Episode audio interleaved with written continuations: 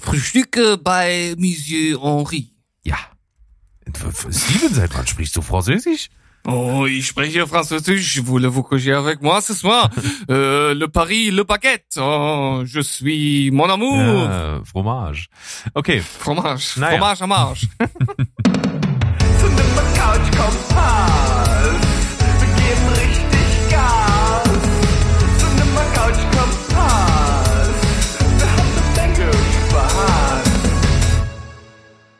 Heidi Ho Welt, hallo, ihr lieben Menschen da draußen. Hier ist wieder Steven Spoilberg, euer liebster Film- und Serienpodcast mit mir, Steven, und mit dem lieben Berg. Hallo Berg.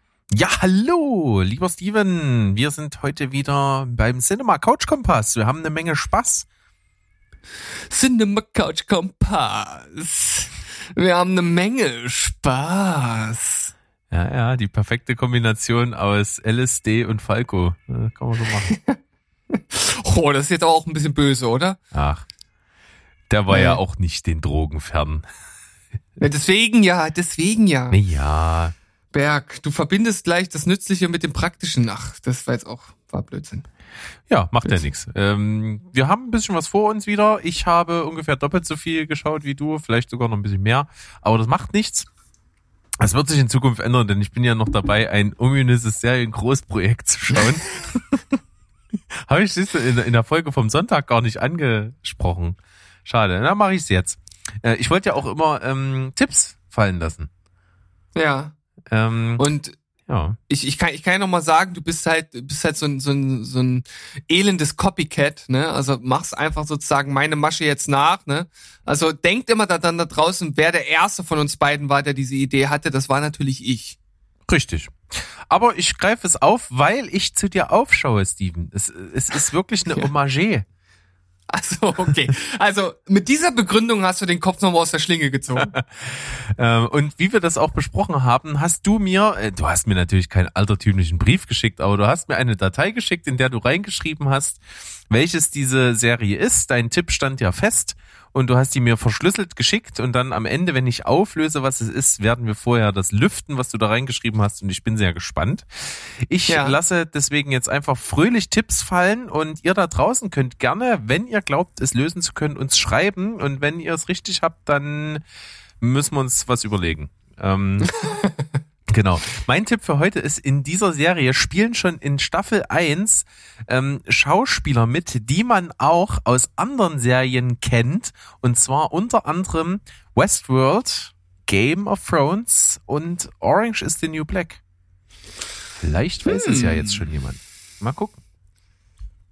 Okay, das ist, äh, ich hatte, äh, als du die ersten zwei gesagt hast, noch eine andere Vermutung, die jetzt nicht gefallen ist. Das könnte vielleicht sogar schon äh, gegen, gegen mein, ähm, gegen meine äh, Idee sprechen. Das ist sehr schade. Ja, ich, äh, du warst ja auch äh, zu meiner Verwunderung zu schnell zu sicher.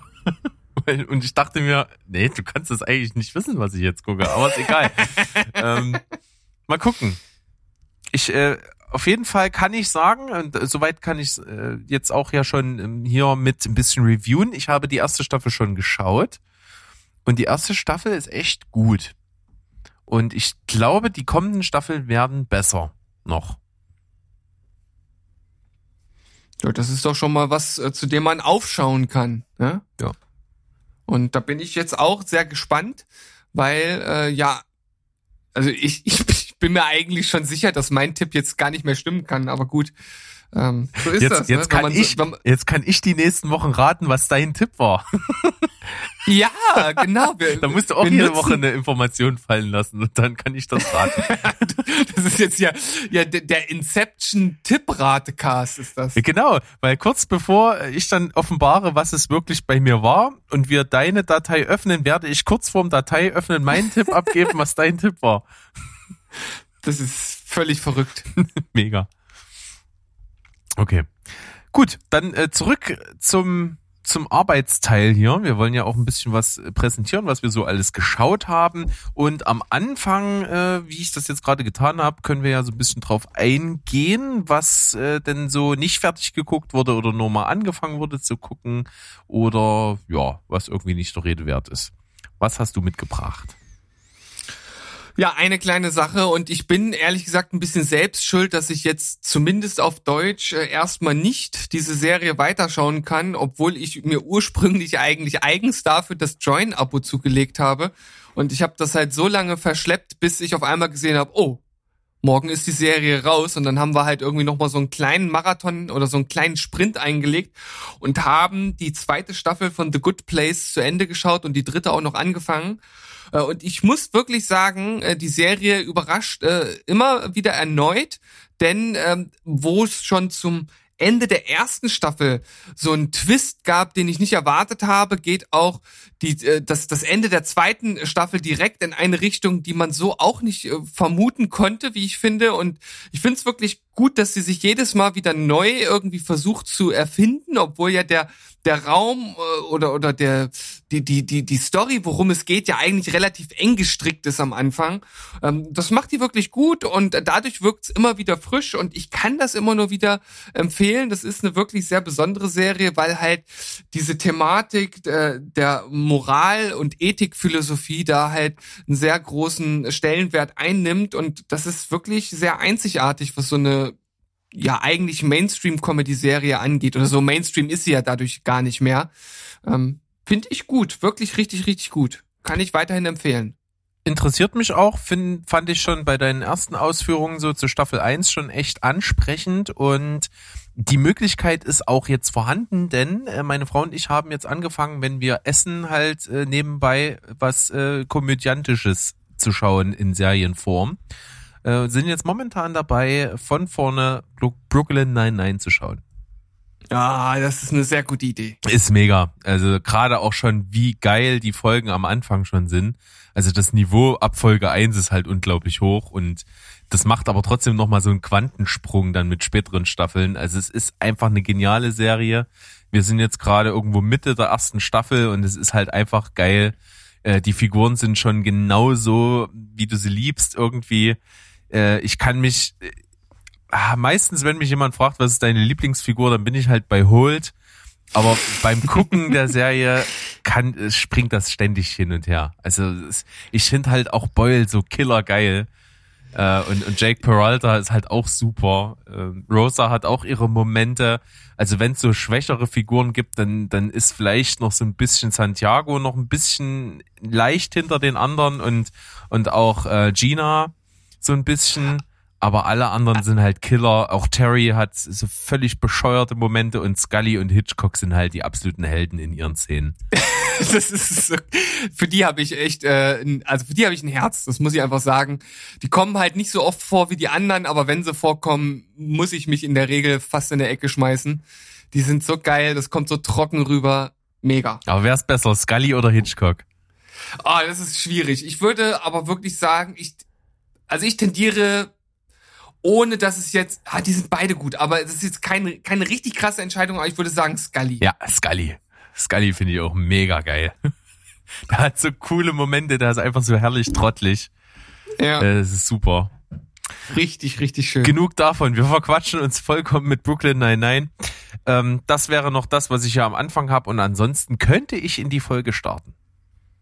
Dann würde ich sagen, wenn ich das richtig interpretiert habe und ich weiß ja auch schon, wie du den Film bewertet hast, kommt jetzt sogar schon eine gemeinsame Besprechung. Das würde ich jetzt mal meinen. Also, es geht bei mir um, ähm, ich habe es hier betitelt mit Postapokalypsen-Fun und du hast mir das empfohlen und ich hatte auch prinzipiell so Lust drauf, aber ich muss sagen, das ist ein gut gemachter Film und ich kann auch verstehen, dass der so seine Fans hat, aber mich hat er halt direkt von Minute eins nicht so richtig in seinen Bann ziehen können. Die Rede ist, also, ja stimmt, die Rede ist von Love and Monsters. Neu auf Netflix jetzt äh, erst kürzlich erschienen und äh, handelt sich ja, wie gesagt, um einen postapokalyptischen Film von, ähm, da geht's halt um die Welt und die, die äh, Kaltblüter auf der Welt wurde durch so eine atomare Atmosphäre irgendwie mutiert. Ja, die haben versucht, einen Kometen abzuschießen und das ist irgendwie schiefgegangen, beziehungsweise die haben es geschafft, den Kometen damit zu spalten, aber diese ganzen Chemikalien, die da drin waren, die sind halt auf die Erde gesunken und haben dann diese Mutationen hervorgerufen. Genau, also die normalen Tiere auf der Erde sind jetzt halt riesengroße Monster und sind gefährlich und die Menschen flüchten sich in unterirdische Bunker und der, der Hauptdarsteller im Film ist halt so ein bisschen ein Typ, der nicht so fürs Kämpfen gegen Monster gemacht ist, der halt eher so die Küchenfee im Bunker unten ist, aber sich eines Tages halt wegen seiner Liebe, von der er beim Ausbruch der Apokalypse getrennt wurde, äh, auf den Weg außerhalb macht und durchs Land und äh, sich den Gefahren stellt, um zu seiner äh, Freundin zu kommen. Das ist eigentlich die Handlung. Ja, und ich äh, muss sagen, mich hat er von Anfang an so von auch von seiner Machart her gepackt. Das wird ja so ein bisschen aus seiner äh, Perspektive erzählt. Erinnert mich so an äh, ohne jetzt das Überdrehte mit reinzupacken, an äh, Scott Pilgrim, so von der Machart, oder äh, was gibt's denn dann noch? Ähm, was auch so so aus dieser Ich-Perspektive erzählt wird. Hast ja, so ein bisschen Zombieland wird gerne verglichen, auch wenn das ein bisschen anders angelegt ist, aber es kommt natürlich gerade am Anfang durch diese Off-Kommentare, durch diese Erzählung und so so ein bisschen stilistisch so rüber. Ja, und ich muss sagen, auch wenn er im Grunde genommen so ein bisschen so ein allerwelts Schönlingsgesicht hat, dass ich den Hauptdarsteller Dylan O'Brien irgendwie mag. Ich mochte den auch schon bei der Maze Runner Trilogie, fand ich den auch schon eigentlich ganz gut als Hauptdarsteller. Da hat er ja Thomas gespielt. Und auch hier fand ich den eigentlich ziemlich solide. Ich fand, das ist ein wirklich sehr kurzweiliger Film gewesen. Die Monster sind gut animiert. Äh, wir haben auch noch, ähm, zwischendrin sozusagen einen, den er unterwegs mit einem kleinen Mädchen trifft, der äh, dann ihn aufnimmt und so ein bisschen ausbildet, dass er sich äh, besser zurechtfindet in dieser Welt, weil wie gesagt, ein Kämpfertyp ist er nicht. Ähm, das ist äh, der Michael Rooker, den, der wahrscheinlich den meisten ähm, durch Guardians of the Galaxy bekannt ist. Äh, da hat er hier den, den, den blauen Knilch gespielt. Wie, wie hieß er da? Oh Gott, wie hieß der? Äh, Ran, äh, nicht Randu, Ran, Ah, wie, wie. Ähm, ähm, ähm, ähm, ähm, ähm, Yondu. Yondu, genau. Das ist auch ganz cool. Ja, ähm, und, äh, und vielen auch, wird er natürlich auch bekannt sein als äh, Merle Dixon aus The Walking Dead. Ach ja, stimmt. Genau, in der ersten Folge tritt er ja da sozusagen gleich in Erscheinung. Yes. Genau. Ähm, genau. Fand ich auch cool, so als Figur äh, dachte, ich hatte den gar nicht mehr auf dem Schirm. wusste gar nicht mehr, ob der überhaupt noch was macht. Äh, das fand ich ganz witzig. Ja, na gut, Guardians of the Galaxy ist ja jetzt noch nicht so lange her. Ja, das stimmt. Aber da habe ich ihn auch irgendwie äh, da verdrängt, komischerweise, auch wenn seine Figur cool ist. Aber wir verstricken uns schon wieder in so Sachen, die nicht dazugehören. Auf jeden Fall Love in Monsters. Für mich gut gemacht. Äh, tatsächlich auch wirklich ähm, mit ordentlich Budget, würde ich sagen, weil wirklich die CGI der Monster und so cool aussieht. Aber so irgendwie storymäßig und Storytelling-mäßig hat es mich persönlich nicht abgeholt. Deswegen war es bei mir nur eine 5,0. Ja, bei mir ist es eine 7,0, weil ich ihn wirklich sehr kurzweilig fand. Ich fand ja, das ist jetzt natürlich schauspielerisch nichts Besonderes. Äh, die Effekte waren aber trotzdem gut. Der Film lässt auch äh, richtig viel Spielraum für eine Fortsetzung. Die kann da, glaube ich, richtig gut einen draufsetzen. Das würde hier auch Sinn ergeben, da eine zu drehen. Und äh, da freue ich mich drauf. Die wird's vermutlich geben. Also ich bin mir eigentlich sicher. Ich denke auch. Wird. Gut, dann geht's bei mir weiter. Äh, auch noch nicht mit Oberknallern, aber zumindest unterhaltsam. Ich habe so eine kleine seichte Reißbrett-Romcom hier am Start. Ähm, kann man auf Netflix schauen, heißt Liebe garantiert. Ist ein 0815-Plot, geht um eine junge Anwältin, die in so einer ganz kleinen eigenen, ihrer eigenen Kanzlei arbeitet mit schrulligen Angestellten und äh, sie hat natürlich für ein Privatleben keine Zeit, weil sie völliger Workaholic ist und eines Tages kommt ein äh, Klient in ihr, in ihre kleine Kanzlei, ähm, der von oh, dem, dem Sohn von, von dem, von dem Wyans gespielt wird. Der heißt, er gehört mit zu der Wyans Familie. Ich weiß jetzt nicht genau, wie er heißt. Aber der ist ein Typ, der kommt dort rein und sagt, ja, pass auf, ich habe mich hier bei so einer Dating-Seite angemeldet und die garantieren, äh, dass man sein, dass man die Liebe findet und äh, er hat sich durch die AGBs gearbeitet und in den AGBs steht drinnen, die Garantie ist, wenn man 1000 Dates absolviert und er steht jetzt irgendwo bei Date 980 äh, und hat immer noch nicht die Liebe gefunden und äh, will diesen Konzern verklagen. Und äh, sie nimmt diesen Fall dann erst widerwillig, aber nimmt ihn dann an und natürlich verlieben die sich. Ist doch ganz klar. Äh, Ganz ehrlich, es ist eine mega behinderte Story. Ja, absolut. Aber äh, kann man einfach so nebenbei mal gucken, so zum Frühstücken hat es äh, sehr gut hergehalten. Ähm, ist schauspielerisch gefällig, ist äh, von der Machart eher halt typisch Netflix-Produktion halt äh, stimmig. Und von daher nichts Besonderes, aber für mich eine 6,0 tut, tut nicht weh. Ja, ganz ehrlich, damit kannst du mich nicht hinterm Ofen Nee. hervorlocken. So gar nicht. Liebe garantiert, ja. 6,0. Ähm, dann mache ich mal noch einen gleich. Ich komme mit einem schönen 80er Jahre Trash-Klassiker um die Ecke. Äh, und zwar habe ich den gesehen, als ich äh, unseren guten Kumpel den Mo besucht habe. Äh, den hat er mir nämlich angepriesen und haben wir das alle zusammen geschaut. Und zwar äh, American Werewolf. Äh, Ja, Landis hab ich nie gesehen. Echt? Äh, Nee. Könnte was für dich sein. Ist auf jeden Fall ganz cool gemacht und die die praktischen Effekte funktionieren halt heute zum Teil noch sehr, sehr, sehr, sehr gut. Das macht auch den Charme aus, aber ein bisschen äh, seltsam ist auf jeden Fall der Ton. Also es ist halt weder Horror noch äh, Mainstream noch äh, Komödie.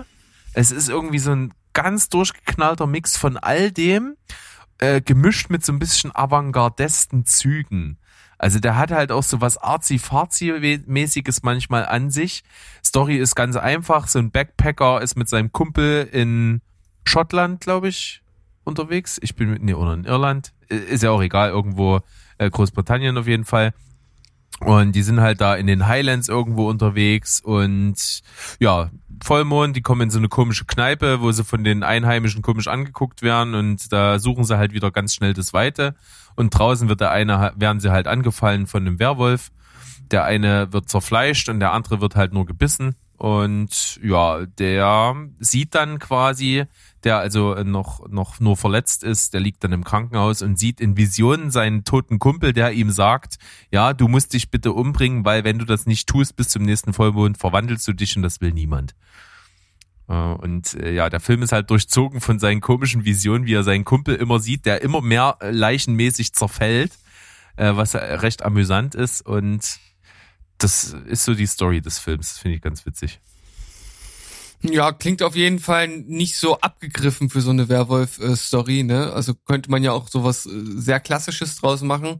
Aber gerade so mit diesen Visionen und dass der immer weiter zerfällt, das klingt auf jeden Fall ganz, äh, ganz amüsant und tatsächlich nicht, nicht so wirklich horrormäßig, wie du es jetzt beschrieben hast. Ja, äh, ist natürlich schon ein bisschen horrormäßig, weil halt einfach, äh, es geht ja um Werwölfe und, und durch die Nacht und alles ist auch schon so ein bisschen gruselig.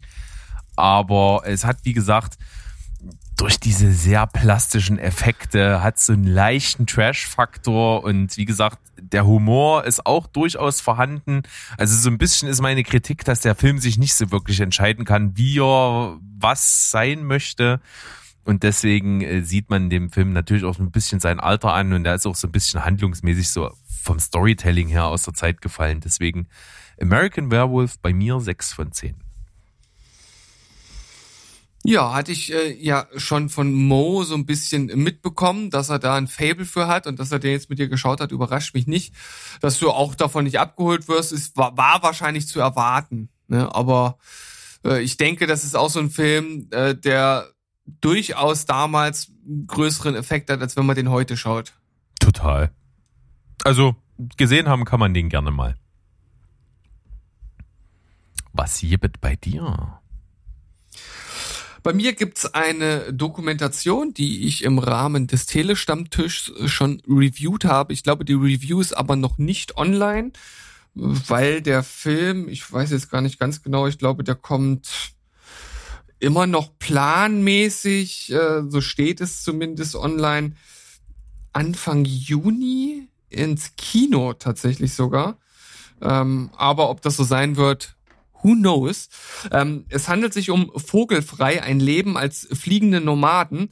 Daran hört man schon äh, auf jeden Fall die etwas andere Reisedoku. Hier geht's um ein Pärchen, das sich auf so ein Trike setzt. Das ist so ein, so ein, so ein Gleiter mit, mit äh, Propeller und Antrieb. Also im Grunde genommen ist das halt ein ich glaube, ein Leichtflugzeug. Also ähm, da muss man dann halt auch schon entsprechende Papiere haben, wenn man fliegt. Man muss äh, mit den äh, Towern äh, kommunizieren im Anflug und so. Und das nimmt ja auch einen recht großen Part ein. Ähm, was mich direkt aber abgeturnt hat am Anfang, und das ist auch etwas, was sich immer mal wieder in dieser ganzen Doku äh, zeigt und widerspiegelt, ist dieser Hang zum Überdramatischen. Da wird aus irgendwas, äh, irgendeine Situation gemacht, wo es ums Leben geht und jetzt wird's ganz dramatisch und jetzt muss man sich beeilen und ich hatte noch nie so viel Angst in meinem Leben und denkst du so, hm, ja, okay, vielleicht ist das tatsächlich jetzt gerade so, so anstrengend, wie es beschrieben wird. Es kommt aber nicht so wirklich rüber und halt so überdramatisiert und das wird ein bisschen sehr ausgeschlachtet. Und das fängt schon ganz am Anfang an, indem so einzelne Leute diese Treffen so eingespielt werden und so ganz dramatisch pathetische YouTube äh, von der Stange äh, äh, produzierte äh, äh, Pathos Mucke gespielt wird, ähm, wo du dir echt so denkst, muss das denn jetzt sein? Weil die Bilder, die die machen und was sie so zeigen, das ist eigentlich wirklich cool und das ist mal was anderes. Die fangen in Amerika an, fliegen einmal unten ähm, um Südamerika drumherum wieder hoch und äh, wollen dann ähm, oben über Kanada Kanada und Grönland, Island rüber nach Europa und dann dort auch nochmal nach unten bis nach Afrika. Also eine richtig äh, große Reise wollen sie machen. Ähm, ob sie das schaffen, äh, lasse ich jetzt mal offen. Aber wenn ich das schon so an teaser, kann ich euch, äh, könnt ihr euch wahrscheinlich denken, dass es das ein oder andere Problem gibt. Und wie gesagt, keine überragende Doku, was auch daran liegt, dass die Leute, die oder dieses Pärchen, dass sie sich selbst nach, nicht nachsynchronisieren, aber das selbst nachsprechen und du merkst halt, das sind keine geübten Sprecher und gerade sie ist wirklich eine schlechte Sprecherin. Also da hätte man sich was anderes überlegen müssen. Und so büßt die Doku leider sehr viel ein, obwohl sie viel mehr hätte draus machen können. Deshalb nur sechs von zehn für Vogelfrei, ein Leben als fliegende Nomaden. Mhm. Du trotzdem noch ganz gut weggekommen bei dem, was du jetzt erzählt hast. Ja, also das kommt halt wirklich nur so, äh, so so kleckerweise immer mal wieder vor. Aber es sind halt schöne Bilder, es sind andere Eindrücke, die man sonst so nicht hat. Man sieht auch viel von dem Papierkram, viel von diesen ähm, äh, Fliegen äh, oder oder Starten und Landen und diese unterschiedlichen Plätze und was da so alles passiert. Das ist schon ganz cool. Aber ja, trotzdem gelten die Kritikpunkte. Okay, dann würde ich mal weitermachen einfach. Und zwar habe ich, äh, bleibe ich bei Netflix und ich habe mir angeschaut Enola Holmes. Ja. ja, da hat man sich so gedacht, was passt denn eigentlich ganz gut? Äh, Detektivkram äh, ist wieder ziemlich im Trend. Äh, vor allen Dingen äh, hat das, sag ich mal, die Serie Sherlock ja ziemlich zementieren können. Und was läuft auch? Ja, hier Millie Bobby Brown, bekannt aus Stranger Things natürlich als Elfie. Und das packen wir alles zusammen und dann schauen wir mal, ob wir eine coole Detektivgeschichte rauskriegen. Es, äh, die Namensgleichheit, es kommt nicht von ungefähr. Es ist sozusagen die jüngere Schwester des Meisterdetektivs Sherlock Holmes, Enola, die nachdem äh, Mycroft Holmes und Sherlock halt schon lange ausgezogen sind von zu Hause, immer noch mit ihrer Mutter dort lebt, die gespielt wird von Helena Bonham Carter und von ihr sozusagen ausgebildet wird in ähm, allen möglichen Disziplinen, in Logik, in, äh, in Fechten, in Kämpfen, in Kreativität, in Log äh, Logik hatte ich schon. Äh, halt alles, was man so braucht als Handwerkszeug, um eine gute Detektivin zu werden. Und eines Tages verschwindet die Mutter. Und man weiß nicht so richtig, äh, was passiert ist und so. Und Inola kommt aber schnell auf den Trichter, okay, es ist vielleicht ein großes Rätsel und ich muss meine Mutter finden. Und dann macht sie sich halt so auf eigene Faust auf den Weg. Und ja, das zeigt so der Film. Äh, Sherlock wird gespielt von Henry Cavill. Ähm, der taucht da also auch immer mal wieder auf, aber es konzentriert sich halt schon ganz stark auf Millie Bobby Brown, die das halt toll macht. Der Film ist auch gut produziert, äh, der sieht gut aus, hat ein gutes Kostümbild, es wirkt alles irgendwie äh, optisch, visuell halt ziemlich authentisch, wie man es so gewohnt ist von Netflix. Insgesamt fand ich's aber eher nur okay. Also die Story hat mich halt so gar nicht mitgerissen. War mir halt auch völlig egal, ob die die Mutter jetzt findet oder nicht. Also so richtig Sympathie ist da nicht aufgekommen. Von daher von mir leider nur 6 von 10 für Enola Holmes. Guter Ansatz. Wer da vielleicht mehr drauf steht, der kann da vielleicht ein bisschen mehr sich abgewinnen. Aber so der große Reißer ist es nicht. Ja, habe ich damals, als der erschienen ist, auch einiges äh, mitbekommen. Äh, lief bei mir immer in der in der Timeline oder in den Empfehlungen auch durchs Bild. Hab dann gelesen, dass die Kritiken eher so mittel waren. Ja, gut, Millie Bobby Brown ist natürlich so ein bisschen in aller Munde, auch äh, dann nach Stranger Things oder zwischen äh, Stranger Things mit äh, den Godzilla-Filmen. Äh, ja, aber auch nach dem, was du jetzt sagst, festigt das jetzt nicht gerade mein mein Enthusiasmus, den auch zu schauen. Ja. Also die wird auf jeden Fall ihren Weg gehen, die ist super und die richtigen Filme kommen auch noch. Dann komme ich mal jetzt noch mit einer ganz äh, flachen französischen Kuscheldramödie um die Ecke. Äh, und zwar habe ich geschaut Frühstück bei Monsieur Henry. Oder Henri, besser gesagt. Äh, Henri, Wir wollen ja, ja. französisch bleiben.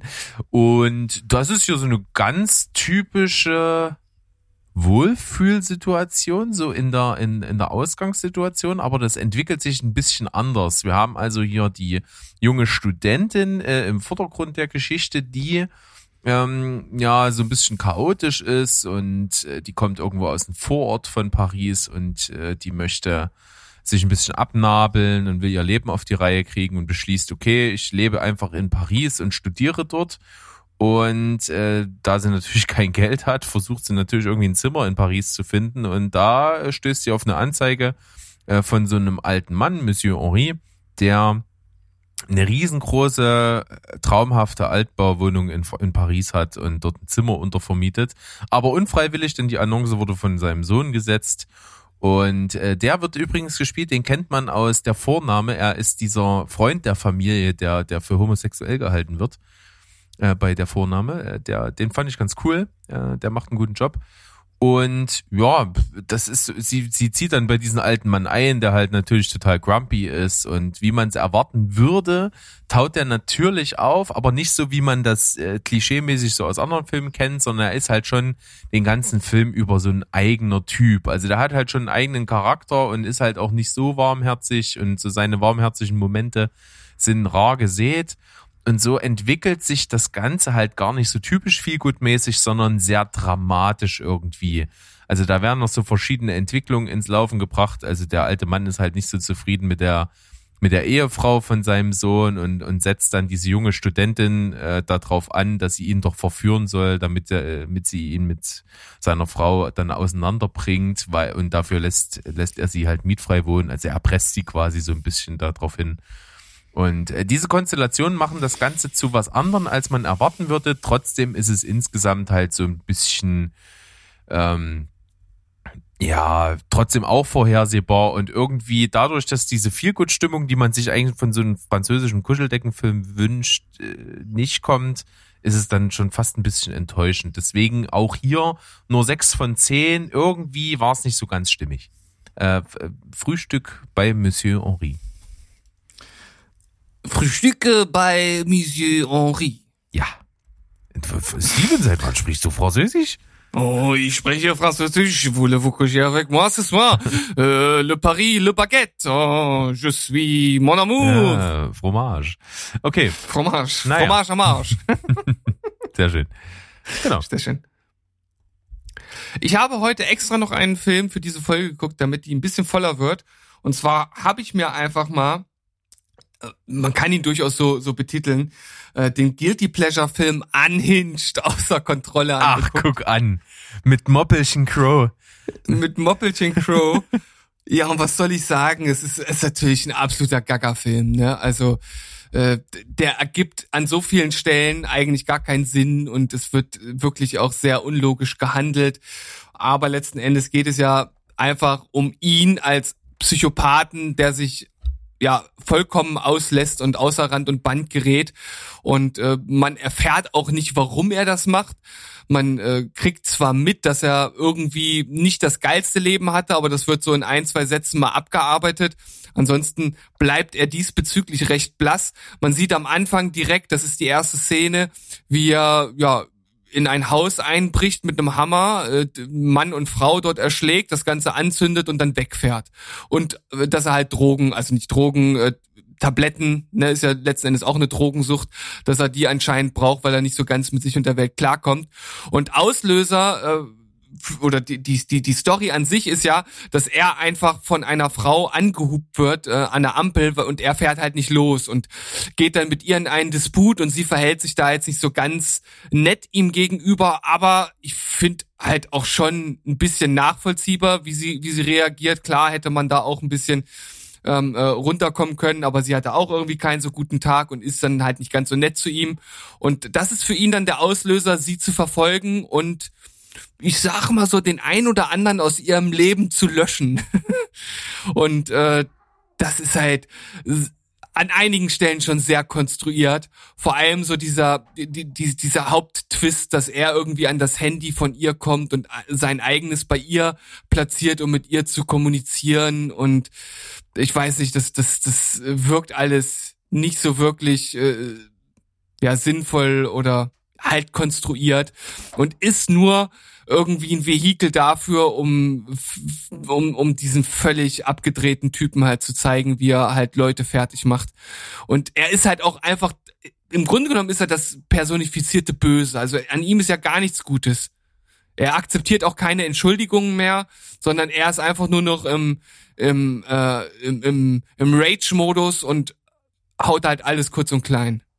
Ja, jetzt hast du und wirklich relativ viel über so einen Film erzählt schon ist so, habe ich ja auch berichtet, Russell Crowe macht das an sich mega. Das muss man halt einfach sagen. Also ohne den wäre der Film wahrscheinlich der völlige Ultraschrott. Mhm. Äh, und mein großes Problem war einfach, der Film funktionierte eigentlich nur, wenn du mit der, mit der, mit der jungen Mutter irgendwie sympathisierst. Und ich fand sie halt von Anfang an total bescheuert. Ja, äh, das hatte ich noch im Hinterkopf, konnte ich jetzt so für mich nicht feststellen. Nein. Also ich fand sie jetzt nicht unsympathisch. Ich, äh, ich, ich, ich fand äh, jetzt wie sie auch ihm gegenüber, das habe ich ja vorhin schon gesagt, wie sie da gehandelt hat, jetzt nicht so völlig abwegig. Und der Film startet ja auch so ein bisschen, da war ich, da war ich tatsächlich überrascht, äh, ja fast ein bisschen sozialkritisch, ne? weil es geht ja letzten Endes darum, dass halt, äh, dass man ja generell viel zu schnell aus der Haut fährt und das, ähm, äh, es wird halt auch immer so, so, so, so äh, Footage gezeigt von irgendwelchen Situationen, die aus dem Ruder laufen, weil äh, irgendwo auf den Straßen irgendwas passiert ist, was hätte gar nicht aus dem äh, Ruder laufen müssen. Das fand ich eigentlich äh, recht überraschend. Also am Ende will der Film, Film einen äh, tatsächlich irgendwie sagen, ruhig Blut, einfach mal durchatmen und auch die letzte Szene, ich sag mal, schmiert einem das ja nochmal direkt um den Mund. Ja. Ist so. Also Unhinged war bei mir, glaube ich, 5,5 oder so. Ja, ich habe 6,5 gegeben. Ist vielleicht auch ein halber Punkt zu viel. 6 wäre vielleicht ein bisschen angemessener. Sowas in dem Rahmen. Genau. Gut, dann geht's gleich mal weiter. Ich habe hier einen Film, den habe ich, äh, finde ich eigentlich einen viel besseren Titel. Food Porn Travel Vlog, der Film. äh, ist äh, wirklich eigentlich ein sehr schöner Film, der leider handlungserzählungsmäßig gar nicht so viel zu bieten hat. Und das ist schade, weil er ist gut gemacht. Und zwar heißt der Film Paris kann warten. Ähm, ist mit äh, Diane Lane in der Hauptrolle. Äh, die kennt man jetzt in jüngster Vergangenheit, glaube ich, aus Justice League. Ich weiß gar nicht, wen die da spielt, aber ich habe es nur gelesen, dass die also keine Unbekannte ist, aber die hat in meinem Fokus nicht so viel gemacht. Und ähm, Alec Baldwin ist ihr Mann, der spielt aber nur eine Nebenrolle und der ist Filmproduzent und die beiden befinden sich in Cannes in Südfrankreich also und er äh, muss aber irgendwie nach Budapest fliegen, weil dort an einem Filmset irgendwie was schief geht und muss sich drum kümmern. Sie hat aber nicht so Lust, weil die beiden wollten eigentlich in Paris Urlaub machen und er muss jetzt halt arbeiten und ihr geht's nicht so gut und sie hat keine Lust mitzufliegen und äh, da bietet quasi sein ja, Geschäftspartner aus Frankreich, Jacques, der bietet an, weil er sowieso nach Paris muss, sie mit dem Auto mitzunehmen, quer durchs Land und äh, dass die sich dann später, wenn er das in Budapest erledigt hat, in Paris treffen. Das soweit zur Story. Die fahren dann also dort durchs Land und äh, der Jacques, der ist halt Französe durch und durch, der der liebt sein Land und will halt sie überzeugen, dass das Land so toll ist und die halten überall an, also die fahren überall hin, nur nicht nach Paris. Äh, die die fahren halt durch die Landschaft und halten an Restaurants und der ist ein riesengroßer Essensfan und ähm, dann halten die an den schönsten Plätzen, unterhalten sich, genießen das Leben, gehen, äh, wie gesagt, in Restaurants, gehen in Galerien und solche Sachen. Und der Film macht einfach das total toll. Du kriegst extrem Hunger auf gutes Essen, auf exquisites Essen, äh, auf tolle Küche. Ähm, und du kriegst halt Bock, Urlaub in Frankreich zu machen. Und das sind zwei Sachen, die macht der Film halt par excellence. Ist in den Zeiten wie jetzt gerade nicht so geil, äh, weil bevor Corona kam, hatte ich ja auch einen zweiwöchigen, Ur zweiwöchigen Urlaub mit meiner Frau in Frankreich gebucht, äh, was ja dann nicht zustande gekommen ist und wahrscheinlich erst nächstes Jahr zustande kommen wird. Äh, von daher hat das dieses Fernweh noch ein bisschen angefacht. Aber abgesehen davon erzählt der Film halt nicht so viel äh, und, und das auch so ein bisschen gelangweilt. Und von daher ist es handlungstechnisch nicht so geil, aber er ist halt super gemacht und er macht halt richtig Lust auf mehr. 6,5 für Paris kann warten. Ja, klingt, klingt irgendwie für mich nach nicht so sonderlich viel. Ähm, von daher kannst du direkt weitermachen. Gut, dann komme ich jetzt einfach mal mit dem, was du schon als Empfehlung der Woche hattest. Äh, bei dir ein bisschen höher äh, rausgekommen, bei mir ein bisschen niedriger. Es geht natürlich um LOL, Last One Laughing. Bully Herbig packt zehn äh, Comedians oder solche, die es gern sein möchten, in einen Raum. Ähm, und ab dem Buzzer dürfen die Kandidaten nicht mehr lachen, beziehungsweise ein Leben haben sie frei. Also beim zweiten Mal lachen fliegen sie raus und wer am Ende übrig bleibt, gewinnt. So weit, so simpel und äh, die Kandidaten dürfen natürlich verschiedenste Sachen machen, äh, um die anderen zum Lachen zu bringen, dürfen selber dabei nicht lachen und es gibt auch so ein paar Einschübe von Bully, die er organisiert hat, die dann für äh, Komik sorgen sollen. Insgesamt äh, warst du ja nach den ersten vier Folgen extrem begeistert und das kann ich halt auch noch nachvollziehen. Ähm, da funktioniert's halt auch noch, aber dann gerade so die letzten beiden Folgen, wenn, wenn nicht mehr so viele Kandidaten im Raum sind, nimmt's halt schon ganz schön ab. Ja, ich habe es ähnlich äh, empfunden. Ich hatte ja erst eine 9 gegeben und habe es dann noch mal ein bisschen runtergeschuft auf 8,5. Ich muss sagen, dass hinten raus äh, zumindest einer von denen, die noch da sind, halt wirklich Vollgas gibt. Äh, da ist natürlich auch nicht alles Gold, was glänzt, aber äh, da fand ich auch noch die ein oder andere Sache lustig. Letzten Endes ist es aber einfach das Problem, dass halt die Dynamik von den vielen Leuten halt einfach fehlt. Ne? Du hast dann äh, da wirklich nur noch so einzelne äh, Leute, die wirklich äh, da sitzen und einfach nur versuchen, nicht zu lachen. Ähm, und das ist auch da eigentlich immer noch so komisch wie am Anfang, nur es äh, nimmt halt einfach ab, weil man es schon die ganze Staffel über gesehen hat. Das ist dann so ein bisschen das Problem. Mhm.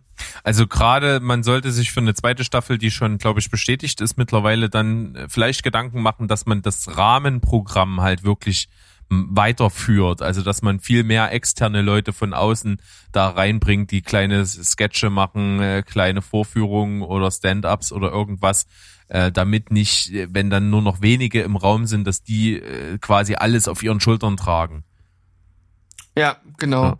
Also gerade wenn Aber du wenn du anso- überlegst, du du du bist da quasi, quasi nur noch mit zwei drei Leuten und äh, dieser Vorhang dort geht auf und dann sitzt meinetwegen Rüdiger Hoffmann auf dem Stuhl oder so. Also ich glaube, das ist halt dann schon noch mal schwierig so hinten raus, wenn die Konzentration dann schwindet oder sowas.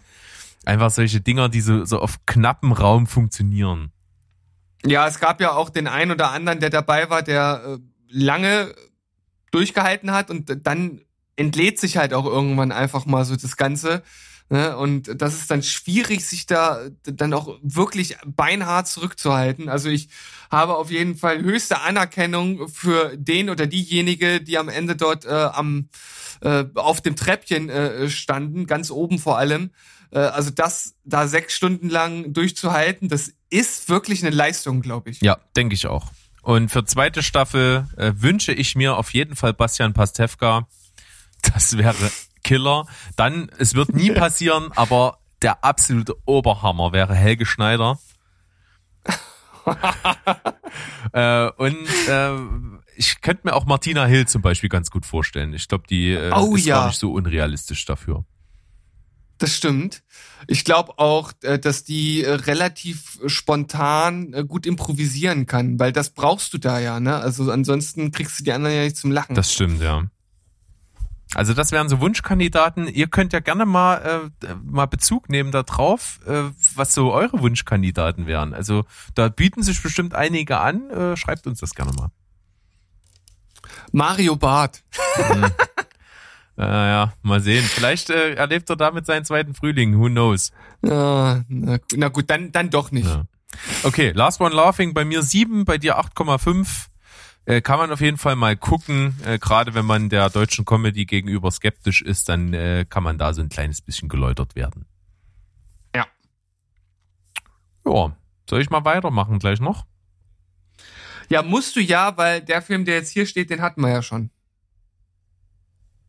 Okay. Der, der äh, Post-Capri-Sonnenfun äh, ist der bei dir Postapokalypse-Fun-Movie äh, Love and Monsters gewesen. Ah, ich verstehe, was du da gemacht hast. Okay, dann äh, geht's bei mir kultig 80er trashig weiter, denn äh, das habe ich auch ebenfalls mit Mo zusammengeschaut. Äh, Blues Brothers habe ich nie gesehen und jetzt endlich nachgeholt. Hm, Ich sag mal so, äh, klasse Film, aber du kannst nicht erwarten, dass der Film jemanden, der den jetzt sieht, äh, so abholt. Äh, Ich glaube, wenn du den damals gesehen hast, dann gibst du dem eine 10 von 10 Meisterwerk und hältst das bis heute so in Ehren. Äh, aber er ist natürlich unglaublich abgedroschen. Äh, die Story ist halt auch so, so völlig dämlich und es geht halt um die, um die zwei Typen, oh, wie hießen die denn? Elwood und oh, na, äh, auf jeden Fall von Dan Aykroyd und, und äh, Belushi gespielt. Ähm, oh, ihr werdet mich jetzt alle prügeln, dass ich das nicht so parat habe, aber ähm, Blues Brothers in Elwood und äh, Jake. genau. Jake Blues. Jake Blues und, Elwood, Elwood. Blues. Und die beiden ähm, sind halt, äh, ja, wollen auf eine auf eine Tour gehen, um wieder, also die alte Band zusammen zu äh, trommeln, um wieder Musik zu machen für ein Benefizkonzert, um ihr ja altes, was ist das, so, so kirchliches Konvent, wo sie auf die Schule gegangen sind, da zu retten. Ist also völlig Banane. Das ist quasi so ein, so ein einziger Quest. Die fahren von einem alten Mitglied zum nächsten und, und sehen, in welchen Situationen die sich so befinden. Und das ist alles halt auch völlig gaga. Das ist so over the top. Äh, Und das ist so nicht von dieser Welt und, und absolut cheesy und mit 5000 Augenzwinkern gemacht. Äh, Das ist schon kultig, aber es ist halt auch äußerst albern, das muss man dazu sagen, macht aber trotzdem Laune. Es ist coole Mucke, es sind coole Typen, äh, es ist für die Zeit halt auch völlig abgefahren, so einen Film zu machen und äh, ich glaube, der hat ja auch ein wahnsinnig kleines Budget bloß gehabt. Äh, von daher schon irgendwie ein Klassiker, den man durchaus mal gesehen haben sollte, der auch richtig Spaß macht, aber ist natürlich aus heutiger Sicht jetzt nicht mehr so der Oberreißer. Von daher bei mir gibt's für Blues Brothers sieben von zehn Punkten und das ist, glaube ich, eine recht gute Wertung. Ja, gut. Deine Erklärung kann ich auf jeden Fall nachvollziehen. Man könnte jetzt hier noch äh, auf jeden Fall sagen, natürlich spielen außerdem auch noch mit der großartige John Candy und leider auch viel zu früh verstorben. Ne? Ja. Äh, dann äh, Carrie Fisher spielt auch mit. Und äh, auf musikalischer Ebene haben wir auch noch Aretha Franklin, Ray Charles und James Brown. Ja, das ist alles richtig. Und äh, ist nicht der äh, und John Lee Hooker, oder? Ist er nicht auch Musiker gewesen? Äh, John Lee Hooker. Ja, Bluesänger natürlich. Großer, Mhm. großer. Also klar, die fahren natürlich einiges auf. Äh, und auch musikalisch, wer aus dieser Zeit kommt und da so die großen Helden äh, sind, dann ist der Film natürlich eine absolute Goldgrube. Also da wird ja äh, Soundtrack-mäßig alles aufgefahren, aber das ist halt überhaupt nicht meine Musik und nicht meine Ära. Von daher nimmt mich das jetzt nicht so mit. Wie gesagt, ist ein, ein großer, großer Spaß, war damals auch irgendwie ein Meilenstein und ist sicherlich auch für viele ein Meisterwerk und sicherlich auch zu Recht, aber ist jetzt aus heutiger Sicht nicht so, nicht so. Nicht so. Ich weiß gar nicht mehr ganz genau, ob es äh, der erste Blues Brothers Film war oder Blues Brothers äh, 2000, aber in einem von den beiden Filmen gibt's die bis zu diesem Zeitpunkt größte äh, Verfolgungsjagd oder ich sag mal die Verfolgungsjagd mit den meisten geschrotteten Autos. Äh, ich weiß nicht, ob das in dem schon vorkam. Ich glaube, da gibt's auch eine ziemlich große, oder? Ja, aber ich kann mir nicht vorstellen, dass das die größte sein wird. Dann äh, wird es Blues Brothers 2000 gewesen sein. Also eine von den beiden hat oder auf jeden Fall eine extrem große. Ob es die allergrößte war, das weiß ich auch nicht genau. Vielleicht habe ich da jetzt bisschen zu hoch gegriffen. Ich hatte das irgendwie so in Erinnerung, aber kann mich auch irren. Macht ja nichts. Ähm, genau. Also ich, ich denke, da bin ich, ich. Ich war sehr gut unterhalten, sagen wir es mal so. Das ist schön. Wo ich auch extrem gut unterhalten war, und das ist so eine Serie, die würdest du hassen wie die Pest. Und das ist, ich glaube, ich, ich glaube, es reicht heran an, an ähm, das Streben nach Glückdimensionen. Also rein, rein ideologisch kannst du das Ding so in der Pfeife rauchen. Da ist halt so ziemlich alles falsch dran, was falsch dran sein kann. Aber es war so herrliche, seichte Unterhaltung. Die habe ich quasi, die ganze erste Staffel habe ich die Serie äh, äh, geguckt. Nee, Quatsch, die ganze erste Staffel habe ich die Serie geguckt. Ich habe die erste Staffel dieser Serie an einem Wochenende geschaut, am Osterwochenende. Äh, und es war halt, äh, ich habe mich jedes Mal drauf gefreut, auf eine neue Folge gucken, weil es halt so schön Kopf ausschalten war. Die Rede ist von Emily in Paris auf Netflix mit der wunderbaren, ähm, oh, wie heißt sie? Jetzt ist mir der Name entfallen. Was ist denn heute mit mir los, Steven? Lily Collins. Lily Collins. Äh, zauberhaft. Ich, ich mag die total gerne und die ist so sympathisch und so äh, völlig äh, verzaubernd und das ist er auch hier. Sie ist quasi äh, auch so so die macht äh, Social Media Marketing äh, in einer großen Agentur in den USA und äh, die Agentur schickt eine in die Außenstelle nach Frankreich und äh, ihre Chefin, die das eigentlich machen sollte, ähm, wird auf einmal schwanger, bekommt ein Kind, kann das nicht antreten und sie wird auf einmal überraschend äh, dann nach Paris versetzt und sie will dort versuchen Fuß zu fassen und es ist der große Culture Clash ne, zwischen Frankreich und USA und der ist so stumpf und der ist so klischeebehaftet, aber es ist scheißegal, es ist unterhaltsam. Ähm, die kann natürlich als die, äh, ja, die Amerikanerin in Frankreich hat sie keine guten Karten, dort auf Sympathie zu stoßen, stößt auch ständig auf Ablehnung, aber versucht halt äh, dieses romantisierte Leben in Paris zu leben und, und das gelingt halt auch teilweise und irgendwie schafft es trotzdem immer die, die Kunden in dieser Agentur halt irgendwie zu verzaubern mit ihrer Art und das ist einfach unterhaltsam, das ist pures Feelgood, es ist äh, quasi leicht bekömmlich, die Serie, das ist es auch. Und deswegen äh, gebe ich aber nur sieben von, sieben von zehn, weil es ist ideologisch wirklich sowas von, es überhöht so dieses Social Media Ding und diese Oberflächlichkeiten halt so extrem, aber ich kann es halt zu einem gewissen Grad ausschalten und kann halt mich einfach berieseln lassen und das macht riesen Spaß. Und ich werde auch die zweite Staffel gucken, ich habe Bock drauf. Emily in Paris 7 von 10, Staffel 1.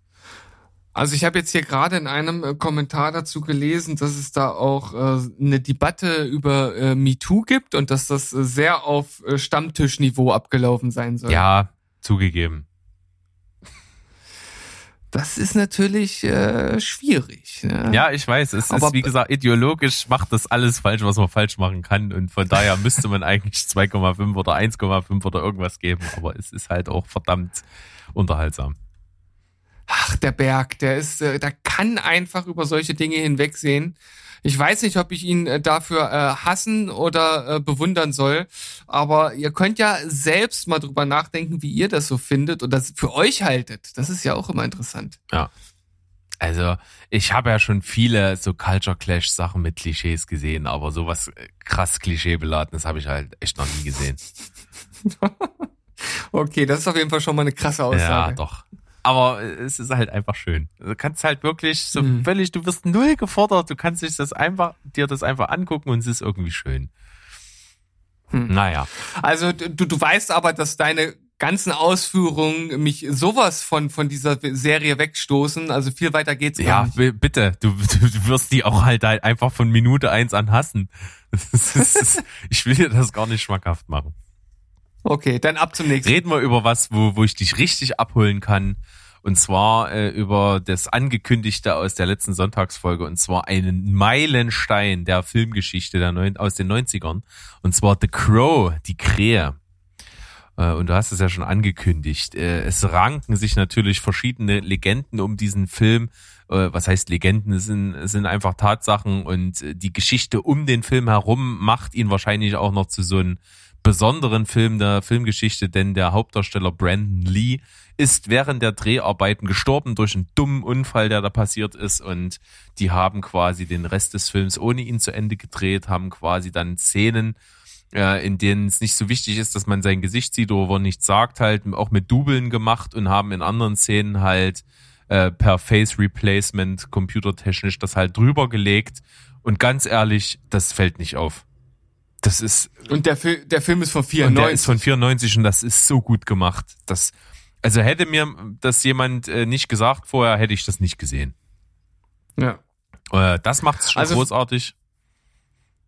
Nee, erzähl ich, äh, du bist ja noch nicht Ja, fertig. nee, Ich bin das macht's halt schon äh, echt Wahnsinn und seiner Zeit voraus und es ist halt wirklich ein Startschuss für vieles, was für heute für uns Standard ist. Es ist halt A, ein groß angelegter Film mit einem Anti-Helden. Das hat's zwar schon vorher auch gegeben, aber in dieser krassen Form, dass du wirklich jemanden hast, der wie so ein, wie so ein Racheengel ist und der aber die hundertprozentige Sympathie des Zuschauers hat, das ist halt schon so ein, so ein Alleinstellungsmerkmal, finde ich. Und es ist halt auch einfach eine Superheldenverfilmung, äh, oder eine Comic-Verfilmung sozusagen, in, in, in es, sage ich mal, Superhelden-Comics im weitesten Sinne, äh, die auch damit erst so richtig einen Kick gekriegt hat.